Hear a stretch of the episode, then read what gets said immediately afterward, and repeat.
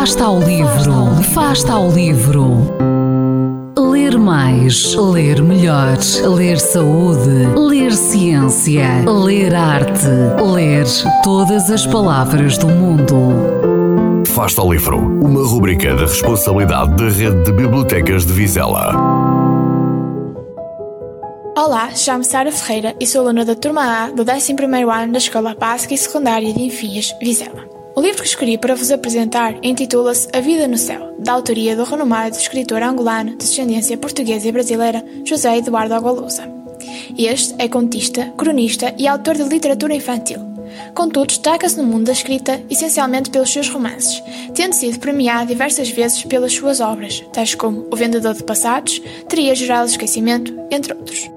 Já alguma vez pensaram como seria o mundo se, de repente, deixássemos de ter a possibilidade de viver na Terra e vivêssemos em cidades aéreas, dentro de enormes dirigíveis espalhados pelo mundo sem terra por onde pisar? O livro que vos vem alvitrar, A Vida no Céu, é um romance mágico que relata a vida de sociedades num planeta acima das nuvens pós-dilúvio. As populações, ao verem perder aquilo que lhes era mais valioso, constroem cidades e aldeias que flutuam e que são nomeadas segundo os seus locais de origem. Assim como a nossa, estas sociedades são baseadas na discriminação e desigualdade, sendo dividida em hierarquias. Os mais ricos constroem dirigíveis, as grandes cidades flutuantes, enquanto que os mais pobres vivem em balões, unidos por cordas, formando aldeias. Carlos Benjamin Moko nasceu numa dessas aldeias, mais especificamente em Luanda, pertencendo à geração que nasceu no céu. Vivia com os seus pais e o resto da sua família.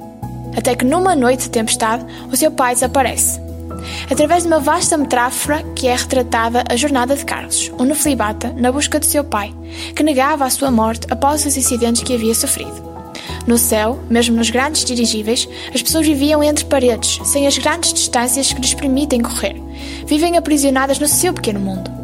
Carlos, por sua vez, tem uma balsa em condições de navegar e é livre de partir quando quiser. Mais livre do que aqueles que habitam em os grandes dirigíveis.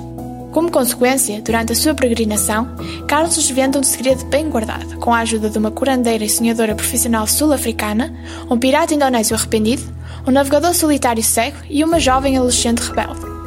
Se quiserem saber que segredo é este, recomendo vivamente a leitura deste livro, que pretende passar algumas mensagens, sempre de uma forma muito subtil, usando para tal metáforas muito interessantes e cativantes. A escrita do autor não só nos leva para dentro do seu universo, como também nos faz querer permanecer nele. Foi um dos livros que mais gostei de ler, devido ao seu enredo misterioso e à sua paridade com a nossa realidade. Espero que gostem tanto como eu e aproveitem a leitura.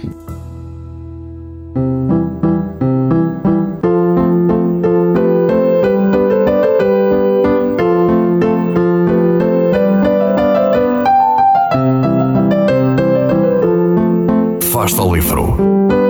Quem lê nunca está só.